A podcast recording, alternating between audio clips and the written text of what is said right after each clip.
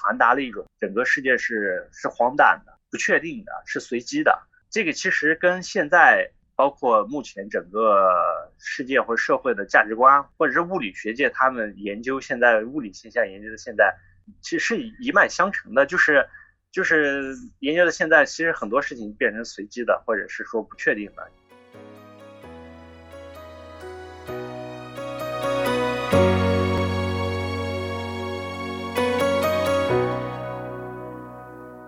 近年来，国内娱乐圈关于艺人解约、购买大 IP、综艺抄袭的新闻从未间断，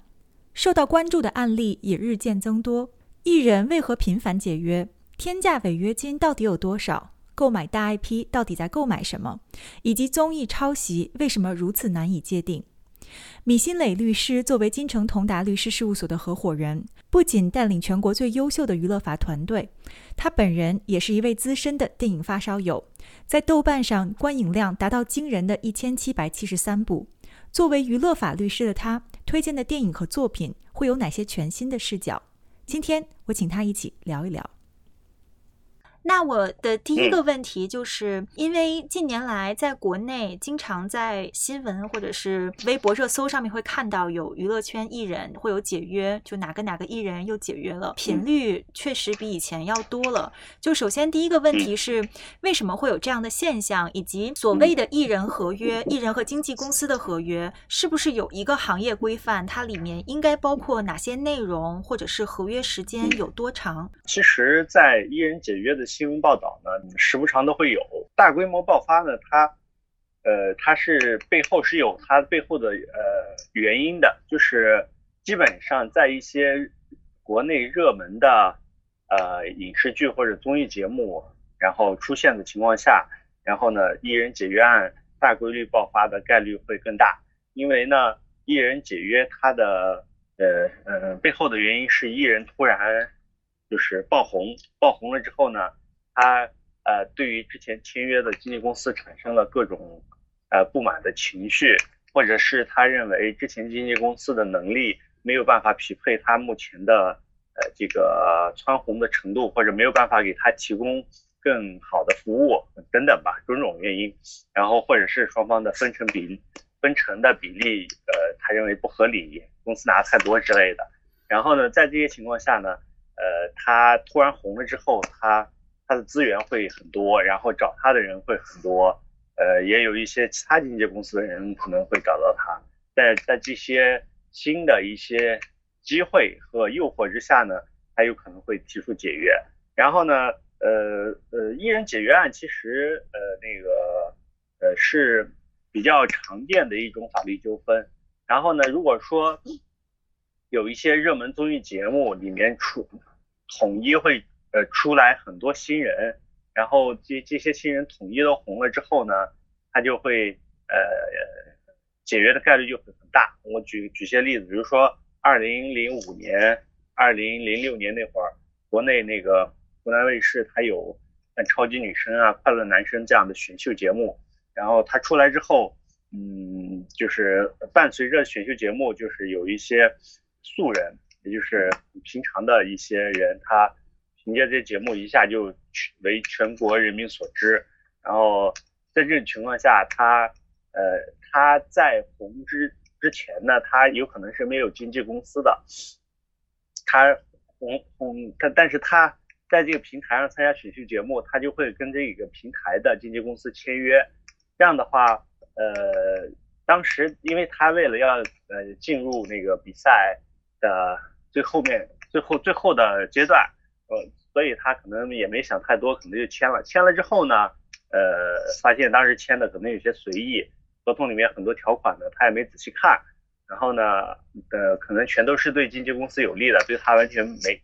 呃，那个是，呃，没有任何保障的。然后，呃，签了之后一签签十十来年，呃，有可能或者时间更长，或者有很多苛刻条件，但是他他后面就有点接受不了。这样后面他就会可能会出来去解约，这是比如说零呃零六年，然后呢到差不多一二年左右，中国这边有那个中国好声音这个呃音乐节目，然后呢也出来了一大批人，然后那一大批人呢，很多也后面也参与到啊，后面也去解约了。另外就是一八年、一九年左右，然后一八年中国这边呢叫的是中国呃那个呃这个练习生元年，偶像练习生的元年。嗯，为什么这么叫呢？因为一八年开始，呃呃呃几大视频网站平台呢分分别都推出了一些关于练习生的选秀节目，呃像爱奇艺的偶像练习生，或者是腾讯的呃创造幺零幺。然后他们就是相当于呃模仿呃韩国的练习生制度，呃然后做出来的选秀节目，这个一选就是一两百号人，然后从里面选出来呃大概十十来个人左右，九到十个人吧，九到十十个人左右，然后他们出道，出道之后呢，然后相当于就也是从一个很小的一个角色，然后一下就爆红了。然后呢，这个他这个节目和既往的不太一样的是，这些练习生呢，他嗯在参加节目之前呢，不像以前像超女快男那那会儿，他们并没有签经纪公司，他们就是自己一个人，所以他们直接跟平台签了。但是呢，这些练习生他们实际上在在参加这个节目之前，他们已经有经纪公司了，而且那些经纪公司呃是那个就相当于呃可能。呃，很早之前就跟他签约了，所以呢，那个他他们在签这个在参加平台节目之前呢，已经有经纪公司，然后呢，呃，选中被选中之后呢，呃，平台呢会要求他之前的经纪公司，呃，跟平台之间有个分约，分约的意思就是说，在这呃那个节目呃演那个完毕之后的呃一年半或两年之内。然后这个他们选出来这个艺人的经纪约是在平台的，就是相当于，呃，在这一段期间内，这个呃选出来的练习生他以团体出道，然后呢需要呃参加平台组织的各项的活动，然后呢到这两年期满之后，然后再呃再回到他原来的经纪公司，这叫分约，因为他选出来的节目通过呃选出来的那个。呃，艺人，然后呃，通过平台，然后通过平台的资源火了之后，他要在前两年，然后要要相当于盈利嘛，所以他有这样一个分约制度。然后这个时候，这个呃，艺人的原原原来的经纪公司，我们叫原生经纪公司，跟平台之间可能会存在一些矛盾，这个也是现在一种新型的一种那个呃经济。经济生态吧，然后也可能会引发一些新的纠纷，所以呃，我认为就是呃，艺人解约案一直都会有，但是呢，遇到这个呃大型的口碑比较好的这样的综艺节目或者影视剧的时候，它突然爆火的时候，呃，会增增大它出现的概率，这个也是那个目前的一个大概的情况。根据您刚才的回答，我有一个疑问。那么，在艺人解约的过程当中，到底哪些解约纠纷是可以通过？比如说，艺人签约之前咨询律师，然后或者是自己对这个法律条款、法律合约有一定的了解的情况下，也就是说，如果艺人在签约之前有咨询律师，然后相对不要签，就是糊里糊涂的签一个条约，是由这部分问题造成的，还是因为就像您说的，艺人爆红以后，嗯，现有的经纪公司跟不上他所想要达到的那个资源，或者是他所想要达到的那个平台？您觉得？这两种可能性，或者这两种因素，哪种会更多？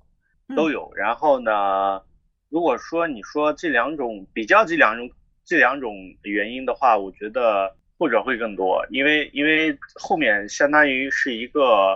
呃更不好解决的一个现象。然后前面那个当然也会存在，因为现在很多很多艺人签约呢，他其实都不怎么看协议的。而且现在很多呃，因为因为好的艺人稀缺嘛，很多经纪公司他其实会去，嗯，就比如说在在学校阶段，就比如说去北影啊，或者是中中央戏剧学院啊这些学校，他们会去学校那边去去呃找这些未来有可能会成名的艺人，比如说他大一大二比较好的那些资源，在大一大二就被签了。然后呢，从这个艺人角度来说，他们刚刚上大学，然后呢看到身边的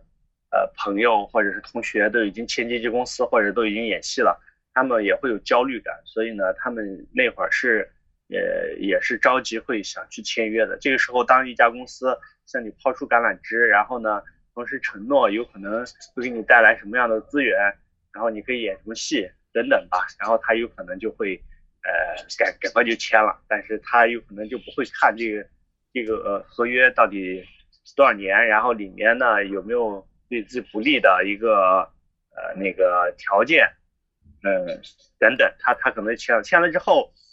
等那个后面慢慢红了，然后或者是有一定自己选择权的时候。他可能就想去解约，他觉得目前的公司没有给他提供什么的，因为很多其实公司，他不一定会有什么资源，他可能就是，呃，那个忽悠的那个情况会比较多。但这个时候已经晚了，已经签了，签了，你这个时候想解约的话，按照当时的合约，有可能你要付出一一大笔钱，然后才能顺利的走，要么就就得去打官司，打官司也也也特别的麻烦。呃，所以，所以我感觉其实前面的因素也占很大一部分原因吧，因为因为现在签之前不看合约，或者签了之后合约不在哪的情况都都存在很多。然后后面一个情况，我觉得就是呃原因更大的，呃后面一情况就是占比更大的原因是不是很容易调和的一个一个现象，因为他要走肯定是因为利益利益的。利益的原因，或者是因为那个他们的呃信任关系已经破裂了，然后利益关系可能稍微还好一点，双方可以再行协商，然后呃呃重新签协议，签一个协议，然后把利益分配进行一个更更满足于双方的一个分配都有可能，但是呢，很多时候呢是他可能会面临一个更大的利益艺人。可能面临更大的利益在外面，或者是诱惑在外面，就这边呢可能给不到那种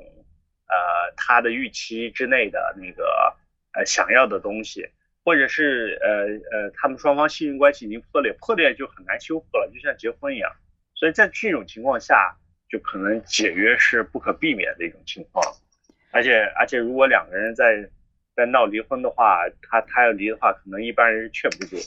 如果按照这个思路推下去，假设，嗯，就像您说的第一种情况，呃，艺人可能在签的时候也很兴奋，想说，哎呀，终于有公司来签我了，就稀里糊涂的把合约签了，但他可能不太了解合约的状况。那么在第二种情况下，如果按照这个思路推下去，嗯，很多初出茅庐的新人。他们可能没有什么曝光度，没有什么知名度的情况下，签了一家所谓的小公司，那么得到了一些可能经纪公司无法兑现的承诺。然后，当这个艺人以某种方式或者是某种机缘巧合，机会降临，他红了。红了之后，显然就会有更大的经纪公司来，嗯，接触这个艺人，说你现在这个公司不行，我可以给你提供更好的条件，然后这个分红更利于你的利益，并且给你更大的平台，就诸如此类的出现这样新的承诺，那岂不是每一次每一个大的经纪公司在去找这些刚刚爆红的新人的时候，都会面临这样的解约情况？呃，对。就是这这种情况是很可能会发生的，但是呢，作作为大的公司来说，呃，如果你跟前一家公司之间的呃经济合约没有没有呃纠纷没有解决的话，呃，大公司不一定会跟你签约的，因为因为大公司它的合法合规性要求也会很高。如果说如果说你你跟前一家公司签的合同，然后很难去完全解掉的话，他也不会贸然就说。跟你直接签约的。假如说这个艺人呢，他他他就想去后一家公司，但是呢，他跟前一家公司的呃呃诉讼诉讼也好，仲裁也好，还没有结束，然后还在过程之中，这段时间呢，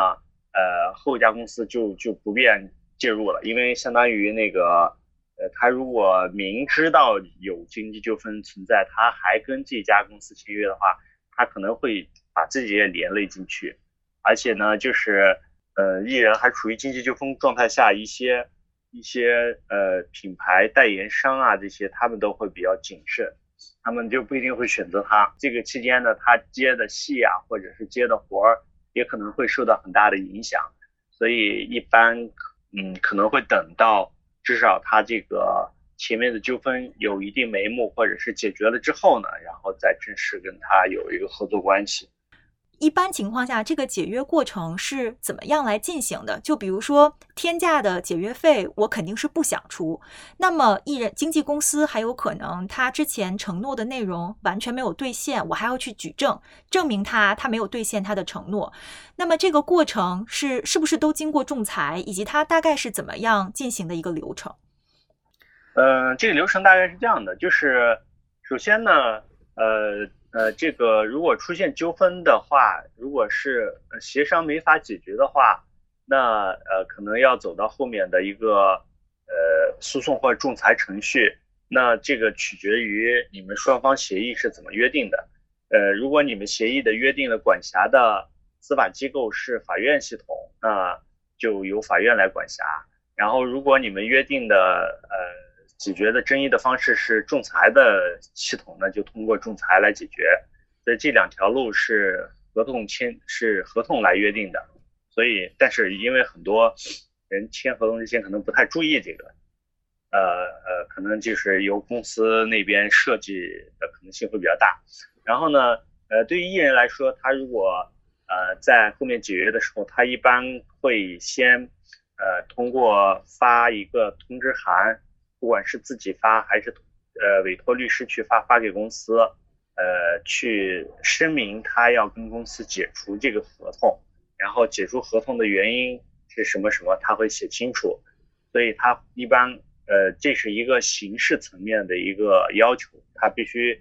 呃把他解除合同的意愿通过这种形式送达到公司，然后呢呃送达到公司之后呢存在两种情况，一种情况是。呃，那个公司没有回复，或者公司呃呃回复说不同意，这都有可能。然后呢，这个时候呢，呃，因为你单发一个函，根据法律的规定，虽然说你单发一个函，呃，这个通知函到达公司之后，这个通知的意愿就已经呃有法律效力了，就是相当于呃在法律层面就可以生效了。但是呃，这是你单方的一个表示。呃，不确呃呃，不视为你的合同就因此解除了，就是我发个通知给公司说，我跟你解解约，不代表这个合同约就解了。所以目前这个合同的整个状态其实处于一个悬而未定的状态。所以这个时候呢，艺人他要么去起诉，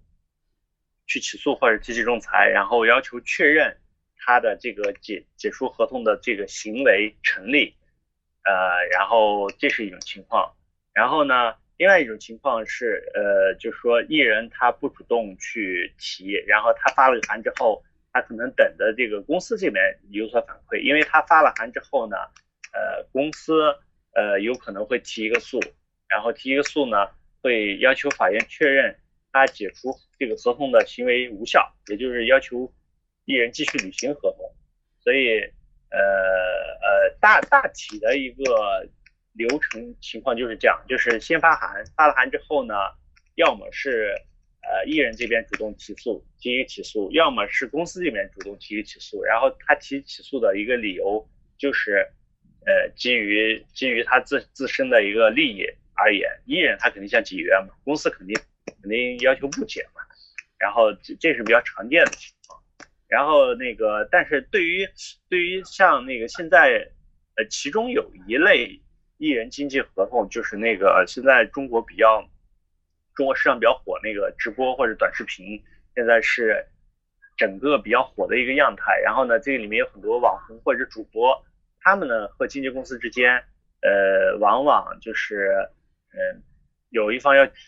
约的话，另一方有可能也会。另一方有可能也会直接同意，然后就是，呃，就是他们不纠结，就是说你愿意解那解吧，我我也同意你解，但是呢，你解约必须要给我一大笔违约金，或者是你要赔偿我什么损失之类的。这种情况是一种新的样态，但是在传统的经济合同里面，一般来说，一人提解约，然后公司一般都不会同意的。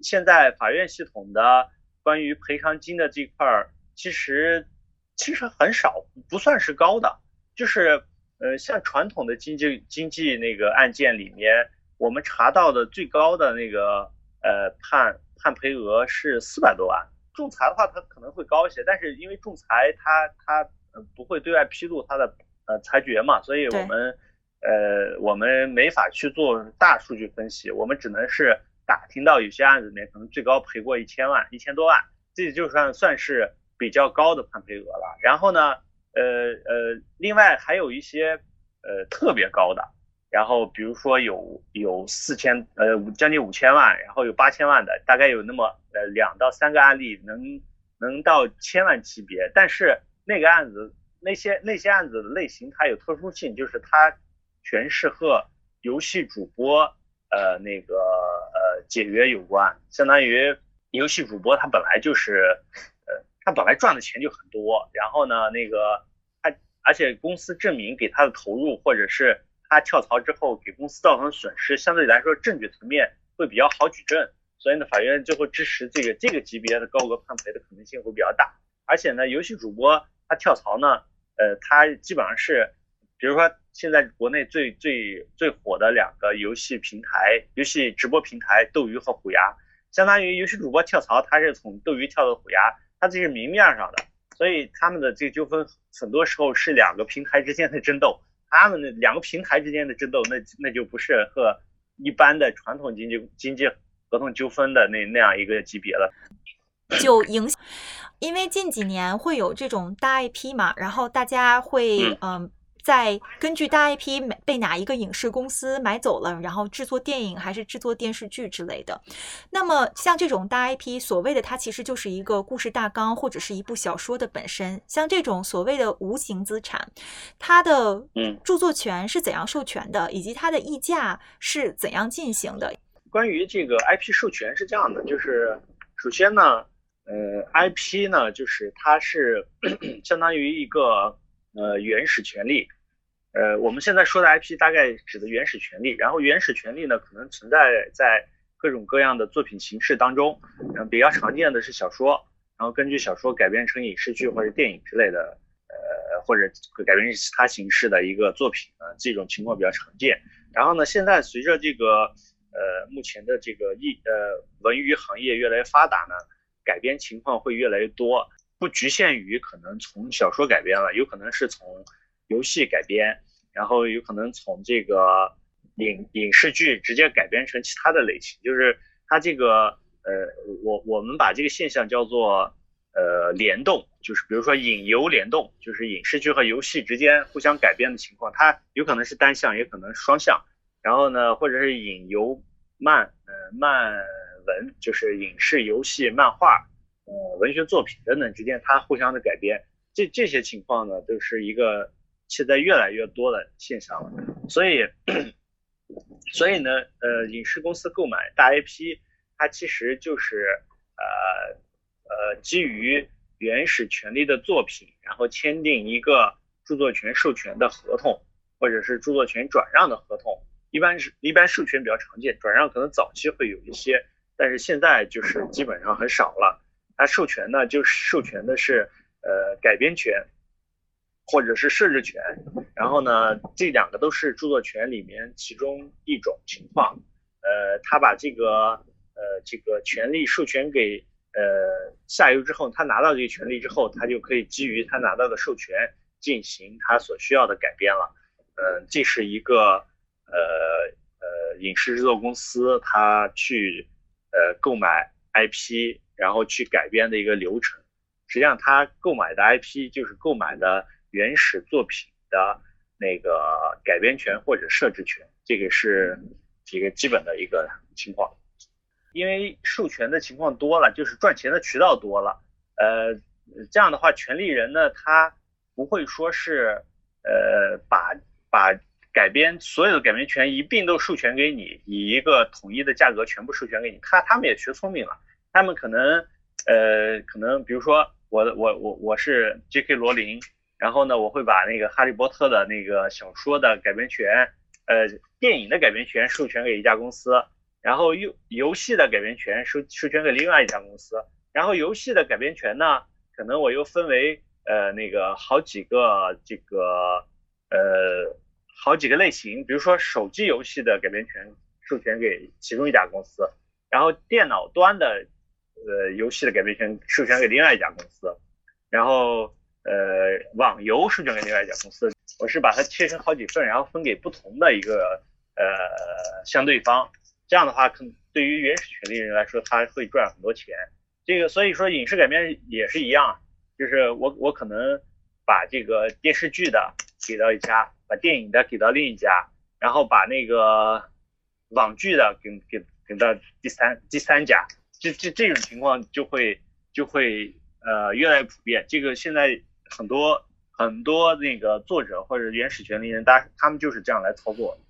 可以可以理解，因为每一个市场相对应的客户是不同的，他这样做无非就是我可以嗯触及到所有可能市场的用户，然后以及让最后让自己的利益最大化，以及知名度最高，这也是一个。嗯，很优化的选择。那么我的议价过程是怎么样的？我怎么样去跟人家讨价还价？因为我现有的读者只是我小说，比如说网文或者是小说本身能达到的观众群，但他可能并不是最后所有的观众群。那我怎么样跟人家解释说，你看我这个很有潜力，我觉得我可以要价要高一点？嗯，这其实完全是一个市场行为，它基于你是买方市场还是卖方市场。然后像早年间呢，呃呃，就大概，嗯，早年间的意思大概十年前吧，大概十年前呢，然后这个中国的网络文学市场还没有还没有成为一个目前这样一个状态的，就是这样一个庞然大物的状态，或者受众受众这么这么多，呃，或者是说受众即便有有很多，但是没有为这个主流的，呃，这个呃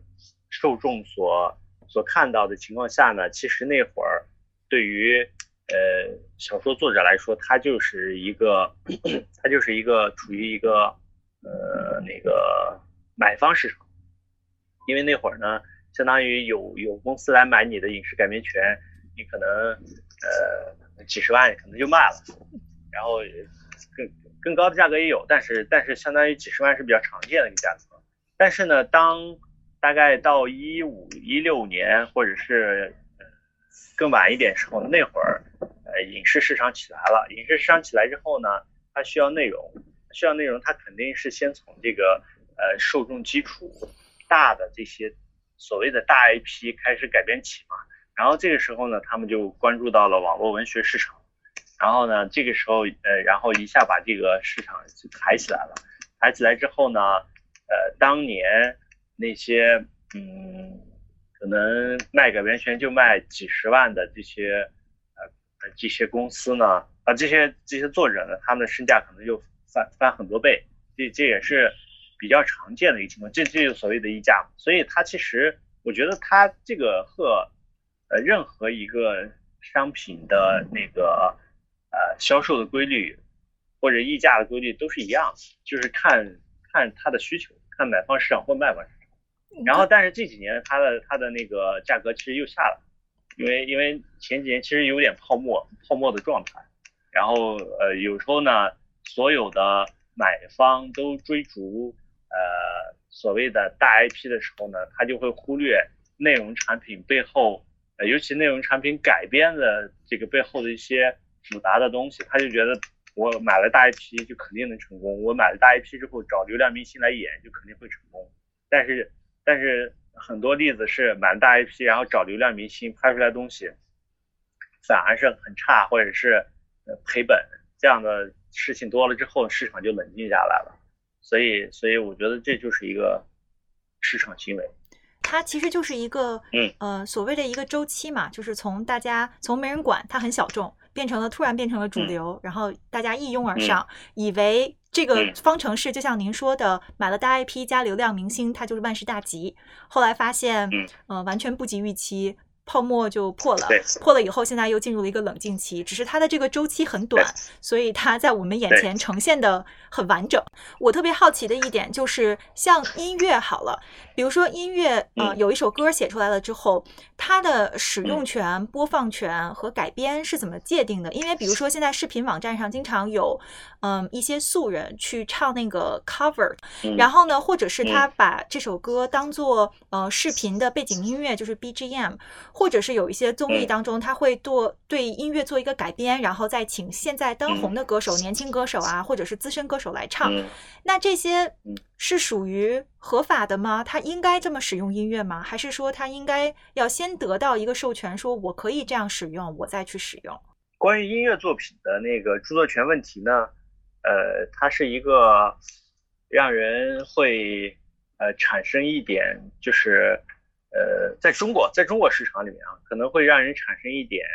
呃，就是现实的情况和和我们呃直觉的一个反应，或者是我常识的一个反应有一些出入的地方。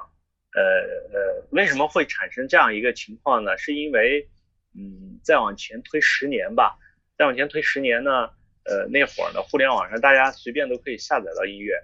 然后嗯，就是你你不会去为音乐付费，然后呢，你想用就用，呃，那会儿那会儿整个就是呃，互联网时代，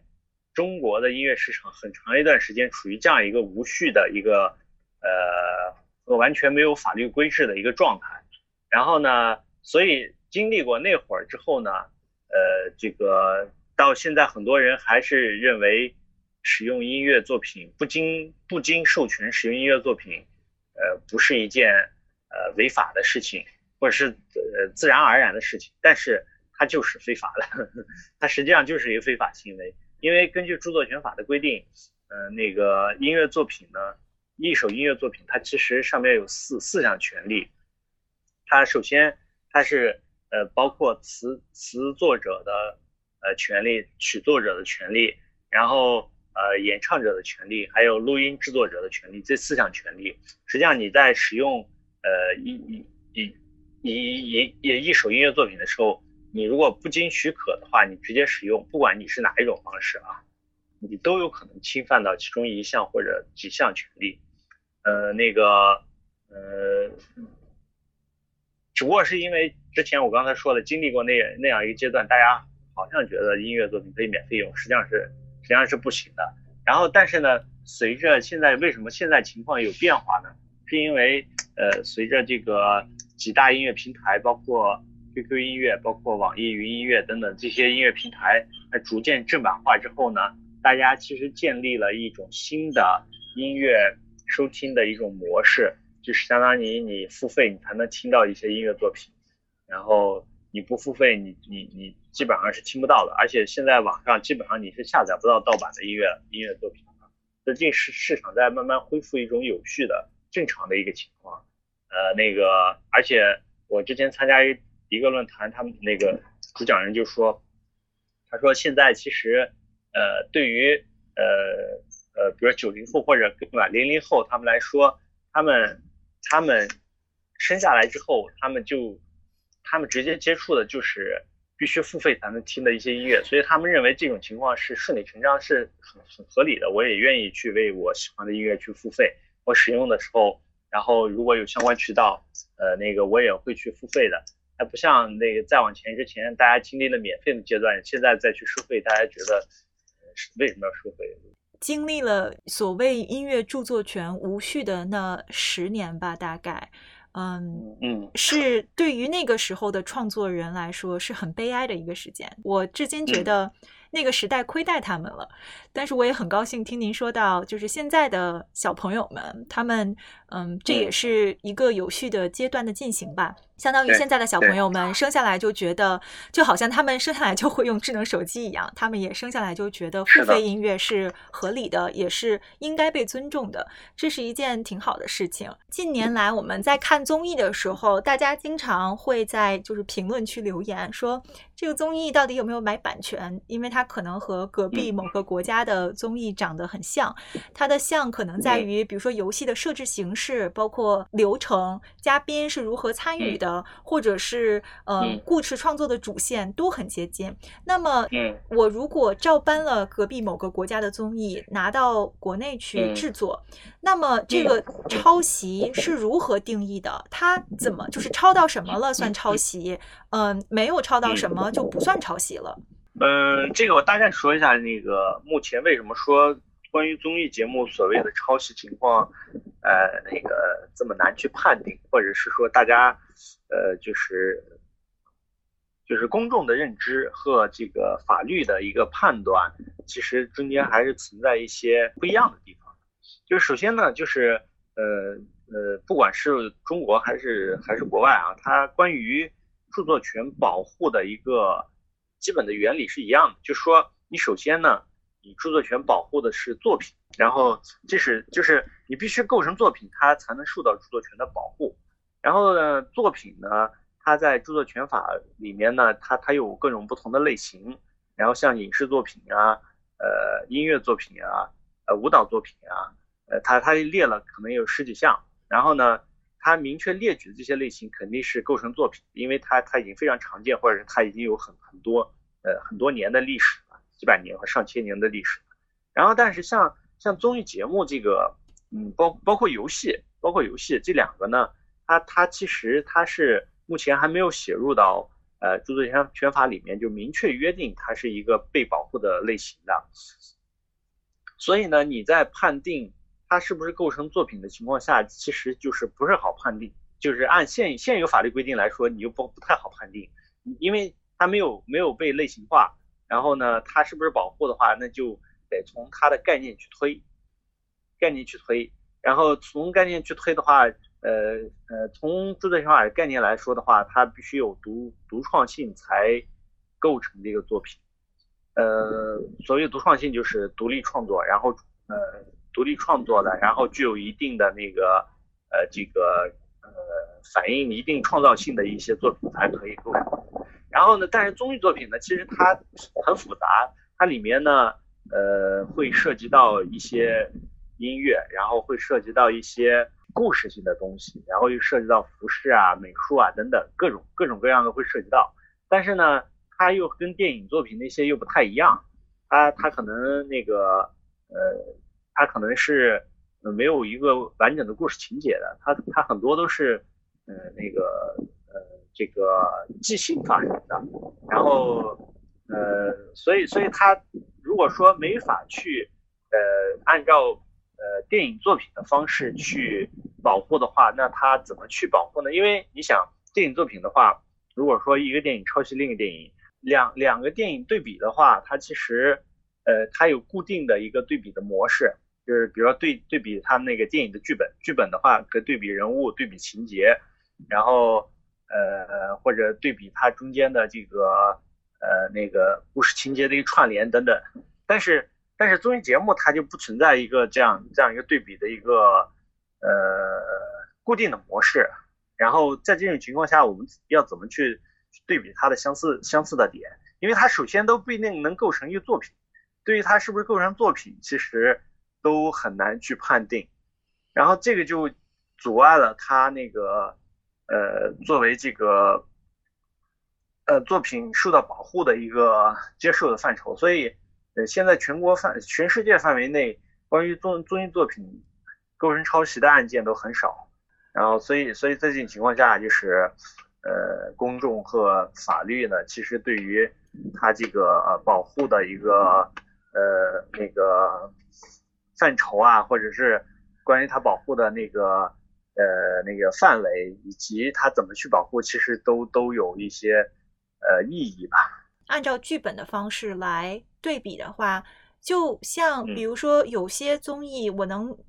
明显的看出来它的综艺设置架构以及它的游戏环节，包括它的流程是很接近很接近的。那对我来说。那就跟两个剧本互相比较，它的情节转折、人物设置是一样的，那这不是很相似吗？但我不是挺明白的就能说出来，这个综艺抄袭了那个综艺，就好像这个电影抄袭了那个电影。因为因为首先呢，就是你说的，比如说游戏环节，嗯，它就比如说一个一个游戏的设置，它这个它这个属于它这个首先它没法明确它是不是属于一个受到保护的一个作品，就是它保护的前提不一定存在，因为因为游戏的设置它不一定是一个受到保护的，它可能是属于公有领域的，就是谁都可以用。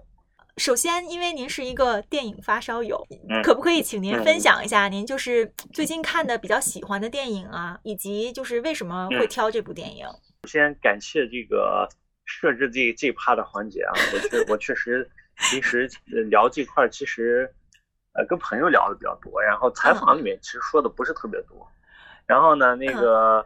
呃，就是我我我喜最近比较喜欢的，然后我我其实也翻了一下我我豆瓣豆瓣的记录，然后因为因为现在就是就是大概从很早之前就是基本上看完一部电影或者电视剧或者或者书，我都会在豆瓣上做一个标记，然后大概写一个短评。其其实这个数字是少的，因为因为我我零六年零六年开始注册豆瓣之后呢，呃才开始标嘛，然后但是但是在这之前我已经看了很多电影了，所以所以后面陆续补标了一些，但是呢其实还没有补标完整，因为因为你要把你所有看过都补标的话，其实会花很长时间，而且如果说每一个补标我都要再写一些就是话的话，其实花时间太太多了。我先我先说一下，就是呃那个呃可以不局限于就是近几年，然后我说一下近就包括之前的吧。然后我其实上大学的时候，呃最喜欢的电影是那个嗯一部叫《死亡诗社》。我我上大学的时候特特别喜欢那部电影，然后因为那是大二的时候看的，然后我应该我上大学的呃。哎，我我应该我的第一篇影评就是写写那个写那个死亡诗社的，然后然后而且那篇影评就是呃就是在豆瓣发了之后，现在也是呃现在也是持续就每就就一直在有人会留言，就是到现在十几年过去还还是有人会留言，所以所以那那会儿写就完全是因为呃表达一个当时看完之后的一些感受嘛，所以。那它不一定是影评，可能是个读后感，或者是看完那个电影的是一些想法之类的。嗯但是我感觉就是是是是比较当时就最初你看电影那种感动，或者是给你带来的一些一震撼些震撼的东西。嗯对对对，那个反而是很持久的，所以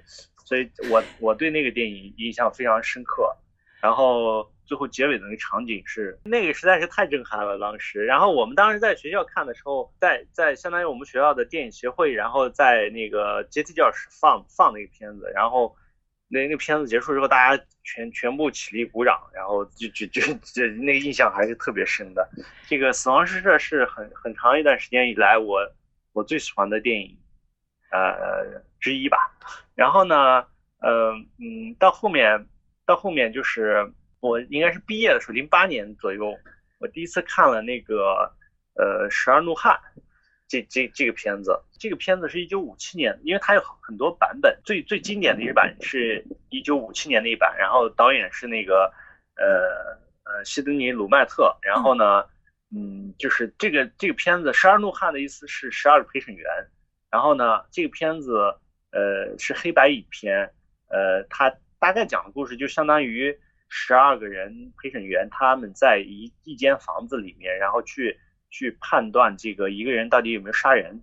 嗯，一个一个一个小男孩有没有杀人，然后呢，那个片子是呃，就是我学学法律之后呢，我看过的法律题材里面，就是让我最喜欢，而且也是最最震撼的一个片子。因为因为首先它这个片子全程就是在一间房子里面拍完的，然后故事就是我刚才讲那故事，很简单。然后呢，他他就拍这十二个人的反应，从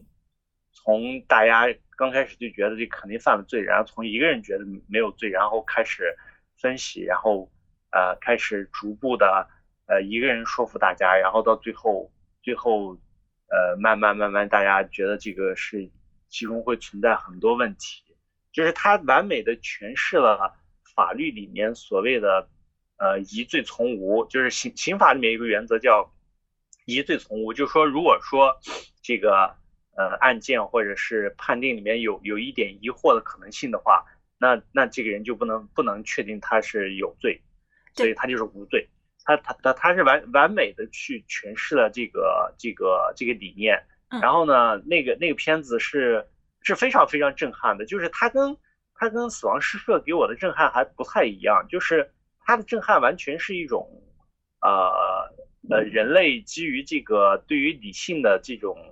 呃信仰，然后对于公公平公正的这种天然的一种信仰，然后然后去去去产生法律呀，或者产生社会规则，或者产生社会秩序，去产生你你要去。去去，呃，架建构一些合理的东西，去去去完善人类社会这样一个理念，然后产生的一些东西。那个那个片子，呃，你看完之后就就会特别激动，就就就尤其学法律的，一般都会把那个片子作为排名排名第一第一的片子。它它它它是这样一个这样一个地位吧。然后很多年以来，我都不敢看第二遍，因为我我感觉就是。当时的体验感太好了，我怕第二遍看的时候可能没有办法达到当时那个感觉的一个高度。其实我我还喜欢一类片子，就是，呃，他们有有相似的地方，就是我我我看的时候就很喜欢，然后但是，呃，那个刚开始也没细想，然后因为因为此类的片子看的也比较多，然后呢，后面我发现对对于这一类的片子，我我其实是有一些。很偏好的，很很很偏偏好的，就是就而且看的特别多，就是基本上此类的，你你你看你一看你就很喜欢，嗯，就比如说那个呃像那个呃那个呃美国有个导演叫那个保罗托马斯安德森，呃然后呢他他有一部片子叫木兰花，然后这个片子三个多小时，呃他他是一个群戏，就是嗯好多个故事，然后。呃，穿插着来讲，然后好多个人，然后呢，那个，呃，嗯，我我我我我很喜欢这种群戏的这种演演这种那个故事，然后呢，包括那个谁，那个昆汀的低俗小说，啊，就是类似这这两个片子都是我非常喜欢的那个类型，然后呢，呃，还有就是，呃，就是有几个美剧，像那个。呃，有个叫那个英文音叫《FAGO，》，然后中文翻译叫《冰雪豹》。嗯啊，这是一个，然后还有一个是那个呃《绝命毒师》。嗯，《绝命毒师》，然后嗯，就就英文是《Break Breaking Bad》。对。呃，还有《绝命毒师》的衍生剧，呃，那个呃，它中文翻译叫《风骚律师》或者叫《绝命律师》，然后呢，那个英文是《Better Call Saul》。就是这这这几个，包括那两个电影，包括这这几个美剧啊，就是他们呢，嗯，他我我感觉我我特别特别喜欢他们的一个原因在于，呃，他们背后就是首先他们都是那种那个黑色类型的，然后另外呢，我感觉是他们背后影就是他们背后的那些呃哲学观或者价值观特别吸引人。就是就是他们他们其实如果说呃把他们浓缩成一两点，然后让我特别感觉到特别吸引人或者是特别喜欢的点，就在于他们就是呃传达了一种就是整个世界是是荒诞的，然后是不确定的，是随机的，然后这个其实跟现在呃呃包括目前整个世界或社会的价值观或者是。或者是物理学界，他们研究现在物理现象研究的现在，其实是一脉相承的，就是就是研究的现在，其实很多事情变成随机的，或者是说不确定的，呃，很多事情你没法去预测。然后呢，但是这个里面呢，可能又有一些呃，又有一些注定的东西，所以我我觉得这种东西是特别特别吸引人的。然后现在现在其实呃，包括存在主义哲学啊这些这些反应都是同样的内容。我觉得，我觉得这些东西对我的吸引力特别大，所以我现在看的此类的片子特特别多，尤其像刚才说到那个《冰雪暴》，它的第二季，第二季，然后是我目前看到的最喜欢的美剧，呃，应该应该可以可以排名前三的。我我我现在对于此类片子，一旦看到此类片子，就就就就毫无抵抗力，深陷其中，对对，完全没有抵抗力，就是。就是就是就是特别偏好的一个状态，所以就是如果您自己写一个故事的话，您也会写一个，就是你有没有想过？因为有些我不知道，就是您会不会有这样的想法？我自己看某一个感兴趣的题材数量多了之后，就会做白日梦，想说如果我自己写一个故事的话，我也会采取哪些类似的元素，或者是采取哪些类似的灵感。所以您有没有想过这样的事情？以及就是如果你想自己写一个故事的话，会是一个什么样的题材？也会是类似的题材吗？呃，有可能，有可能，因为因为类似的气质我是最喜欢的。但是我我如果写的话，有可能，呃，主角会是律师，然后呢，呃，同时呢，呃，他可能，呃，这个故事会带悬疑，因为特别喜欢那个悬疑题材类的电影。就基基本上悬疑题材的电影，然后基本上都看完了，然后呢，就是就是就是相当于结尾结尾揭秘，然后这样一个故事架构，然后呃，同时呢，它可能会啊反映出一些命运的不可抵抗性啊，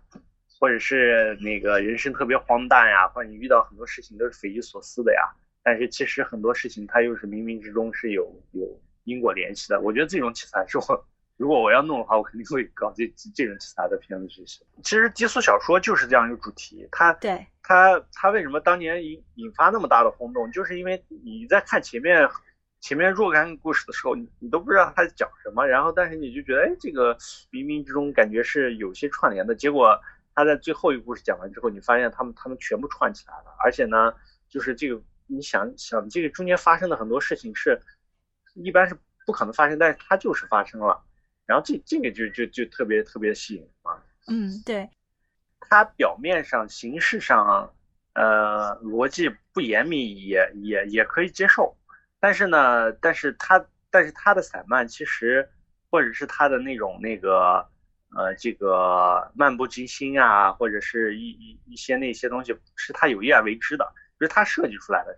啊，对对对，并不是说是他他他他对这个事情失去控制，或者是说，嗯，他是无意识做的一些东西。但是但是你你看很多很多大师的片子，或者是说，我特别喜欢的一些导演的一些片子，你会发现他他们的风格非常强烈，但是但是他给你展现出来的状态，不一定说是一定是通过一种风格特别强烈的方式，或者是说一些呃特别呃。呃，所有都是严谨的状态，他但是但是那个呃，但是那他们的风格其实是经过经过非常非常深刻的美学的一个塑造，或者是它紧密的一个紧密的缜密的一个设设计，然后才呈现出来的。之前我们嗯，我之前看过的一个新导演的片子就是《爆裂鼓手》。哇，你你你提到了一个我。我刚才忘说的一部哦，是吗？我近几年近几年最喜欢的一部片子，这个片子我已经想到这个片，但是我刚忘说了，回头把把我把我写的一篇文章发给你，你可以看一下。好，就是我我是感觉我感我是感觉这个片子呢，就包括这个导演啊，就这个片子呢，当时给我的冲击特别大，因为嗯，首先我感觉就是因为他他显然他对音乐也特别的。那个熟悉嘛，尤其是爵士、爵士呀这方面。对。然后呢，这可能是我看过就是把音乐性和电影的节奏性融合的最好的片子之一了。嗯。就是就是他他在那个他的剪辑和他那个他中间那些剧情，还有他的音乐的那个那个切换，简直就是就就已经进入一个很很很神奇的一个境界了，而且。而且其实他那个结尾，他那个结尾是，呃，我我从死亡诗社之后很多年以来，呃，都没有再遇到一个让我那么激动的一个结尾了。就是他那个最后最后那场戏，然后到那个收尾，就是就实在是太恰到好处了，就就就刚刚好，然后就在那结束了，而且在最高潮的地方结束了。而且就是他那个主题我也特别喜欢，就是呃，就是就探讨那个。呃，探讨就是艺术，艺术到到哪个层面，然后层就是艺术是不是要一定要做那个层面？但是呢，它这里面又又有一些那个疯魔的一些关系，因为他跟他老师之间的那那种关系实际上是不是正常的？在在如果是理性来分析，它不是一个正常的状态。对。但是呢，反而是在那种虐和被虐的状态之下，他可能达到一个某一个境界了。就是这种东西就特别迷人。但是就是这个这个片子里面，因为这个片子其实呃里面那个很多内容也也我后面看很多评论，它也是也实际上也遭到很多人的那个抨击，他就觉得这个这个老师实际上是他是通过这种方式来满足他的一个私欲，就是他本来就是就是就不是一个很好的人。对，然后呢，可能他在艺术层面可能达到一定的水平，或者通过这种方式可能能够那个呃训练出来一些人，但是但是如果说反过来说，他有可能这种方式就是一种心理层面的虐待，然后然后呃对，所以但是我觉得这种可解读性其实让这个片子魅力更大了，是因为就是呃我也看到过这个片子最后的争议，就是这个老师到底让学生。成功了还是破碎了，就是两种都有可能发生，甚至它是共同存在的。就是一个学生既被成就了，同时也被破碎了。没错，对，而且就是有人其实采访过导演，然后嗯，问他说为什么，就是他怎么样去想，但是又回到一个文论的老问题，就是读者中心论嘛。当一个电影被制作之后，嗯。不管怎么样解读，它其实都不算过度解读，因为每一个人的心中他都有一个自己的解读方式。就好像你会喜欢，那可能有些人就会对这种方式认为它有争议，或者是认为它不是一个非常好的教授的方法。那这个本身也是会存在的，所以嗯。包括这个导演本身以及制作人本身，他们在接受这个采访的时候，他们承认了这样的病态，但并不代表这种病态或者是说这种教授形式就是完全的对和错，因为这还是要去靠观众和读者去解读的。是的，是的，没错，他只是把这个展示出来而已，不代表他就说他认可这种价值观，或者是里面嗯不好的一点之类的。我觉得这是两码事儿。对对对，而且本身文艺作品它就是有一个展示的功能，而不是一个判断的功能。如果文艺作品要判断的话，那就是替观众或者替就是看的人在做决定，那这本身就不是一个好的文艺作品。那如果就是问您一个非常就是完全是想象中的问题，嗯，如果您有一个机会选择和世界上任何一个人共进晚餐，包括已经去世的人，甚至可以包括就是漫画里的人就不存在的人这种，嗯嗯，您会选择谁，以及为什么会选择他？如果说存在一个合理形式情况下，我觉得，呃，首先我想跟是那个谁是日本一个漫画家叫井上雄彦。《灌篮高手》和那个后面还画了一部叫呃那个《浪客行》。呃，我觉得我想跟他见面的原因，是因为《灌篮高手》那部作品对我的影响是非常非常大的。就是，嗯，就是因为因为我感觉就是八零后这一代呢，如果说呃存在一些。精神领袖的话，对启蒙精神领袖或者启蒙的话，我感觉日本的漫画是我们就是那个年代挥之不去的一个印象。然后呢，他对于我的性格的塑造，可能要超出我自己的想象的一个范畴，或者是说，呃，他可以说他构建了我性格或者是说我价值观的一部分吧。而且像我现在还依然在打篮球，或者是。或者是我我自认为啊，如果说我不是看了《灌篮高手》的话，我我我这样一性格的人，我我我有可能不会接触这项运动。然后，但但是我我我看了那个片那个那个那个漫画之后呢，我从初中开始，呃，里面的那些人物的一些呃价值观，或者是他们的人生的状态，或者是他们的一些选择啊什么的，都对我影响特别大。所以，所以。可能其其他有些人，他们可能受到一些书啊，嗯，或者一些影视作品的，呃，那个一些冲击，或者是一些现实的事情冲击比较大。但是，但是我觉得，呃，井上雄彦的作品对我的影响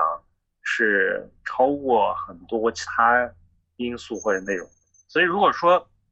要见面的话，我觉得我我还真的挺想跟他去见的，而且。那这样的话，如果要采访他的话，会有一些问题是，比如说现在他的那个《浪客行》始终始终，因为他这个《浪客行》，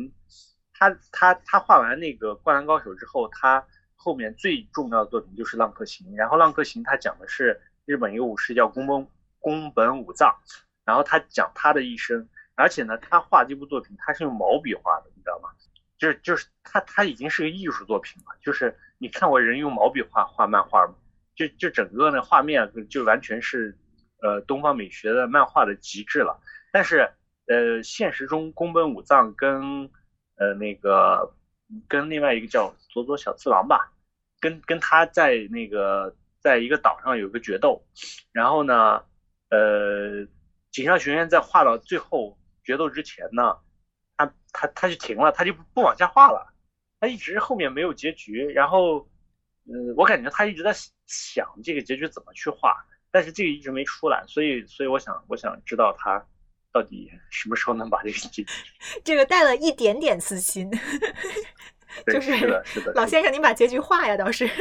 嗯，我感觉他那个他把这部作品画完之后，我感觉他就要隐退的状态了，因为。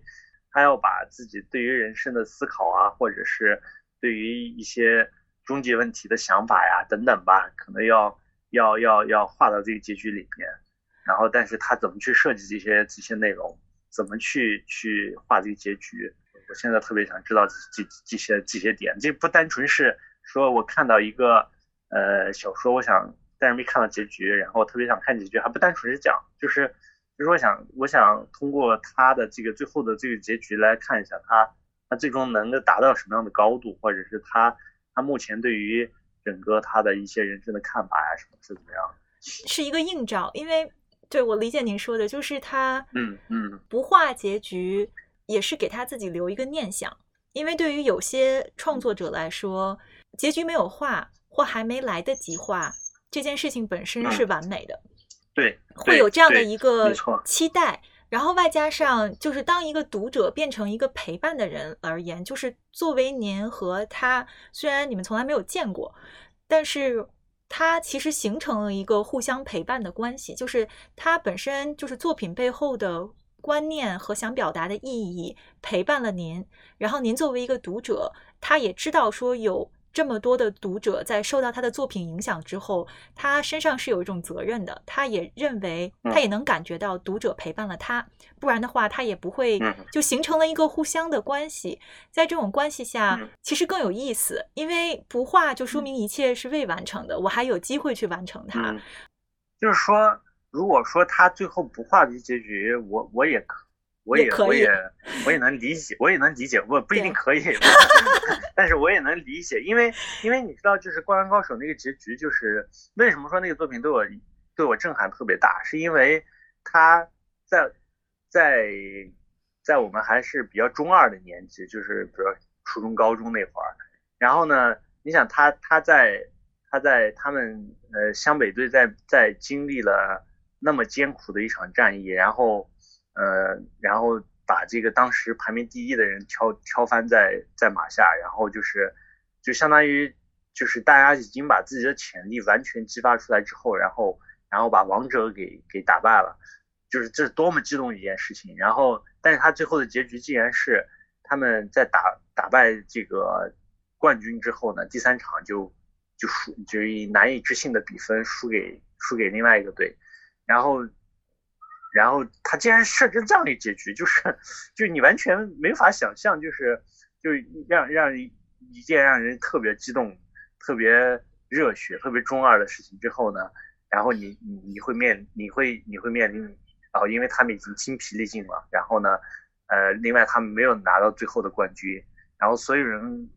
设想那种热血的场面没没有实现，而是他们第三场比赛输了，而且大家大家之后的一些。呃，那个最后的去向啊什么的，都都都和你预想的不一样，不是皆大欢喜的结局，然后可能就是非常现实的一个结局，但是有有有一些有一些特别伤感，然后一些现实，然后就是他他他会他会在那么热血的一个状态下，然后把你拉回到现实的一个状态，然后反而让你觉得这个结局是非常让人回味的，所以为什么我说特别期待他最后怎么去写浪客行的结局，就是。我觉得有可能，嗯，也会是这样一个状态，就是会在某种程度上达到一个极致，呃，因为他最后有一场决斗，就类似于呃《灌篮高手》里面他们最后跟呃山王队他们的最后的一个场比赛，就就真是画到极致了，就因为因为最后一本都没有对话，完全是就像电影的分镜一样，分镜头一样一直在进行，然后然后那看你看漫画都看的窒息了，然后所以所以他最后的那个浪费心的结局有可能也是某种程度到达一极致，然后最后可能一个云淡风轻的一个结尾，就是这这这种就是比较完美的一个收尾状态。那就最后一个问题，因为周杰伦的第一张专辑是在两千年发布的嘛。嗯，如果您有机会，比如说回到，按照刚才我们说的，回到两千年，正好，哎，周杰伦拍他他拍他肩膀说，哎，你要发第一张专辑 J，你会对他说什么？嗯，我觉得你你这个问题倒挺有意思的。我嗯，然后因为因为我还正儿八经是有一些。如果说有有这样一个假设场景的话，正儿八经是有些话想说的，也有一些体会吧。就是我先说我想说的话是什么。嗯，好。就是那个，首先我我想跟他说，就是我希望他能够保持对于人生的一个多样性的体验，以以及对于对于生活的那个好奇心，还有还有希望他保持对于音乐的敏锐度，不要把这些。特别宝贵的东西丧失了，嗯，因为因为因为其实他是一个天才式的人物，就是他他在流行音乐史上，包括我们童年，就是包括他能他能达到的这个辐射的面，他他都已经做到一个音乐人的极限了。近几年你也你也可以看到，就是其实他他他目前的一个状态，实际上因为可能因为生活太幸福了，或者是因为他他的这个。呃，这个就是呃，目击能够看到的东西和他呃体会过的东西和他就是擅长的东西，应该写的差不多了。所以呢，在这个时候呢，如果是呃不持续的去探索，或者是不持续的以一个非常高的标准去要求自己，然后这样的话，慢慢就就会丧失他音乐的那些敏锐度以及。他音乐那先锋的那些东西，以及就是作为一个艺术家来说，他应该不断去创新的一些东西，所以，所以我觉得很可惜。我我理解您说的，他嗯，有点浪费了他现在的时间和才华，但是在我们看来是浪费的，就只是在我们看来是浪费的，因为就是我觉得所有的创作创作者都面临这样的问题，就是他不像以前那么有表达欲了。他不像以前那么想要分享自己了，或者想要创作了，是因为他的生活不再有那么多苦难和那么多值得让他表达的事情了。他现在能表达的已经基本表达完了，就像您说的，生活很幸福。嗯，而且这个这个问题好像一直以来都存在，就是以前，嗯，像王国维先生在《人间词话》里说过：“天以百凶成就一词人。”就你没有那百凶，你也成就不了一个写词的人。所以，就周杰伦的，就是百凶，在他之前几十年已经经历完了。他现在生活水平改善了，生活非常幸福了，他就很难创作。因为艺术它本来就是要不断创新，因为你要你要固步自封的话，那个就慢慢就被淘汰了嘛。然后包括孙燕姿，孙燕姿她虽然就是到一定的时候，她就。呃，那个基本上是他他他回归家庭了。然后呢，但是他他今年疫情期间，他出来开了两场两场线上线上的演唱会，你会发现他的那个唱歌的那个就是音乐的水准完全没有下降，就完全还是处于一个很高的状态，嗯，非常高的状态，就看的人特别感慨。然后包括包括陈奕迅也一样，陈奕迅也一样。所以我觉得就是说。你你在艺术层面，其实你，呃，你达到那个高度了。然后如果说你你要你如果还是想继续去保持这个高度，或者是把这个技艺再去做磨练、去提升，你是可以做到的。对，只不过是说看你想不想了。他可能现在就对对对这方面，他可能看的不是特别重，然后还是还是在呃吃自己老本儿。然后呢，或者是他在关注。自己想关注的层面，或者是其他原因吧，但是我我是觉得很可惜，其实挺可惜的。对，这是一个作为多年的老粉说的话，对吧？因为我觉得您应该是从也是从第一张专辑或最晚就第二张专辑开始听的，就